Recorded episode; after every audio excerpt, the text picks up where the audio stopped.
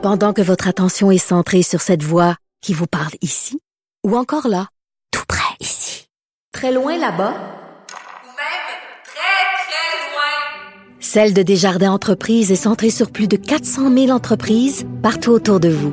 Depuis plus de 120 ans, nos équipes dédiées accompagnent les entrepreneurs d'ici à chaque étape pour qu'ils puissent rester centrés sur ce qui compte, la croissance de leur entreprise.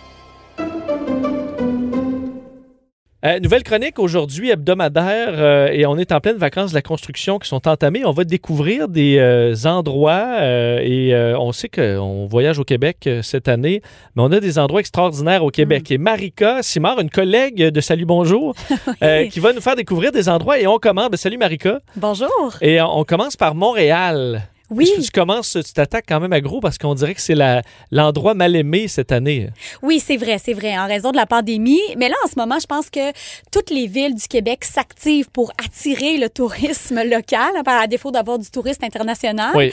Et, et donc, euh, évidemment, ça prend beaucoup d'ingéniosité, beaucoup de créativité pour pouvoir euh, euh, approcher ces gens-là, ces, ces touristes-là, et pour que les gens aussi se réapproprient leur propre ville. Donc, oui, on parle aux touristes qui se trouvent à l'extérieur de Montréal, mais aussi qui se retrouvent à l'intérieur du Grand Montréal, ceux qui connaissent déjà très bien la ville. Et je me suis entretenue avec Étienne Cousseau, qui est le fondateur de l'agence 1642 Tours. Eux, ils offrent des tours guidés pour les étrangers qui sont habituellement en visite à Montréal. Cette année, bon, vous savez, c'est complètement différent. Ils ont dû s'adapter à la demande. Donc, ils ont créé de toutes pièces des visites guidées pour les locaux en proposant donc des lieux qui étaient peut-être insolites, des lieux qu'on connaissait un peu moins, bref, des lieux qui sont uniques à Montréal. Donc même moi qui habite ici depuis plusieurs années, je, peux, je vais découvrir ma propre ville. Ben je l'espère. Je l'espère Ben, on que suit. je vais pouvoir euh, pouvoir à travers mes 10 points pouvoir te faire découvrir au moins au moins quelques points nouveaux. Et tu commences dans Parc Extension. Parc Extension. En fait, dans Parc Extension, il y a la rue Saint-Roch. Longtemps, cette rue-là était appartenait, ou du moins, elle, était appropriée par la communauté grecque à Montréal. Vraiment, les Grecs se, la- sont appropriés. Ils l'ont habitée. C'est une rue tout à fait charmante et dépaysante. Étienne me racontait que justement, lorsqu'il amène des touristes se promener sur cette rue-là, les touristes ne se sentent pas du tout à Montréal. Et ce qu'il y a d'intéressant aussi avec cette rue-là, c'est qu'on y trouve de délicieuses pâtisseries grecques ou turques. Donc, si vous avez euh, le Il bec faut s'arrêter manger un peu. Ben, oui. c'est ça. Faut avoir, le, faut avoir le ventre vide avant d'entamer cette euh, visite guidée. Euh, le plateau? Oui, le plateau Mont-Royal. Ben, à l'angle du boulevard Saint-Laurent et de la rue Marianne, on va retrouver le parc Portugal. Et la raison pour laquelle principalement on le visite, ben, parce que c'est le symbole de la communauté portugaise sur le plateau. Mais ce qui est intéressant aussi, c'est que du parc, on a une vue sur la maison de Léonard Cohen. Ah. Intéressant, hein? Et j'avoue que, déjà, tu viens de commencer, mais on se rend compte qu'à Montréal, on peut voyager un peu de par le monde, là. c'est Mhm, ça, découvrir mhm. le monde à, à travers la ville. Euh, et tu nous amènes, moi qui ai travaillé un peu dans le secteur, euh, c'était mon parc, le parc Laurier. Oui, c'est le mien aussi. Oui, ah, c'est le tien. Bon, parce qu'il y a des, des choses à voir tout près. Oui, c'est ça. Il y a la ruelle de mer. Je ne sais pas si ça vous dit quelque chose. C'est une minuscule rue ou une ruelle et elle est constituée d'anciennes habitations d'ouvriers qui, euh, à, à l'époque, construisaient donc, travaillaient dans des carrières. Aujourd'hui, les maisons ont été en quelque sorte restaurées, revampées. Mais quand on s'y promène, on sent encore cette ambiance-là. C'est très paisible comme rue. C'est très joli également. Donc, ça vaut la peine de sillonner, euh, de faire quelques pas à travers euh, cette ruelle. Hein, tu vois, j'ai pas euh, Ça- passé là plein de fois, jamais, euh, jamais passé là. Je vais aller faire un Plus tour. précisément, là, c'est situé euh, en parallèle de la rue euh, Villeneuve, entre l'avenue Coloniale et la rue Hôtel de Ville. Donc, c'est Ah. quand même tout près même de la station. Puis on cherche des endroits au marché. D'ailleurs, ça, ils pensent un peu plus dans le vieux Montréal. Oui. Euh, Qu'est-ce qu'il y a à voir? Ben, il y a le jardin du château Ramsey et c'est le seul jardin du 18e siècle qu'on peut encore visiter aujourd'hui et c'est un véritable havre de paix alors qu'on se retrouve euh, en plein milieu du tourbillon du centre-ville de Montréal et ça vaut le détour euh, non seulement parce que le jardin est magnifique mais aussi parce que l'accès est gratuit. Donc si vous avez envie d'y aller aussi avec les enfants, ça peut être intéressant cet été. Ça change du euh, jardin botanique, non? Oui, ben c'est vrai, oui, parce qu'à mon avis, les familles avec les enfants, ils, sont déjà allés. euh, C'est ça. C'est ça, là, voilà. maintenant, on manque de, de- de- d'idées. là. Mhm. Les nouvelles idées, c'est intéressant. Euh, au centre-ville, Oui, au centre-ville, donc on est toujours au centre-ville, on visite le Mount Stephen euh, et c'est en réalité un ancien club privé qui appartenait à Lord Stephen George. Aujourd'hui, c'est devenu un hôtel haut de gamme, mais qui a conservé tout le cachet, tout le charme de cette euh, maison, de cette résidence victorienne. Je sais pas si tu es déjà allé, il y a entre autres Non. le bar George qui est situé au rez-de-chaussée et c'est de toute beauté. Ça vaut vraiment le détour, là, juste de, de faire quelques pas à l'intérieur de cet hôtel ou du moins d'aller siroter peut-être un petit verre si vous passez par là. Et euh, moi, cet été, ben, faire, parler, parler de mon histoire personnelle, je suis souvent dans le Vieux-Port parce que là, je me suis équipé d'un petit bateau cette année et on va souvent dans le Vieux-Port et tout le monde euh, a toujours son mot à dire sur Habitat 67. Euh, c'est affreux, c'est génial, c'est vraiment, ça laisse personne indifférent. Ben, qu'on l'aime ou qu'on l'aime pas, ça reste quand même un bâtiment emblématique de Montréal. Et euh, c'est surtout une prouesse architecturale, hein, parce que c'est composé de 354 blocs préfabriqués en béton. Il n'y a aucun autre bâtiment à travers le monde qui ressemble à ça. Et ce que me racontait Étienne, le guide touristique avec qui je me suis entretenue, euh, il me racontait une anecdote assez incroyable. C'est qu'en fait, ce, ce bâtiment-là a été réalisé par un jeune homme qui avait 25 ans. Il venait tout juste de sortir de l'école. Alors, c'est quand même incroyable de penser qu'un jeune homme de 25 ans a pu réaliser Mais ça devait être tellement des belles années pour être architecte Oui. euh, où tu pouvais créer des projets extraordinaires. J'imagine tu arrives avec ton plan de, à- au contracteur. Là. Là, il sait même pas quel bar mettre le plan. Là, et comme est-ce qu'on me niaise?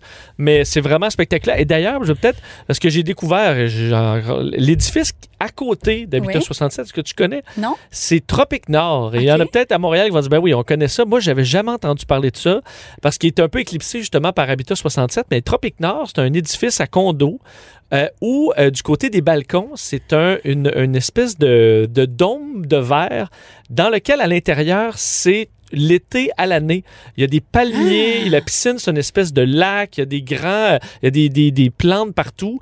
Et euh, les balcons, donc, donnent sur, sur cette sphère-là où il fait 26 à l'année. Donc, tu es dans les tropiques à l'année. Euh, je sais que je pense Dominique Michel a habité là. C'est avec des condos qui coûtent extrêmement cher. Mais tu as une façade qui donne sur la ville de Montréal et une façade qui donne sur les tropiques à l'année. Euh, ça coûte une fortune rester là. C'est ça, c'est pas public. là. on peut pas, euh, en tant que pas aller touriste, visiter, aller, euh, mais on le voit si vous allez près d'Habitat 67.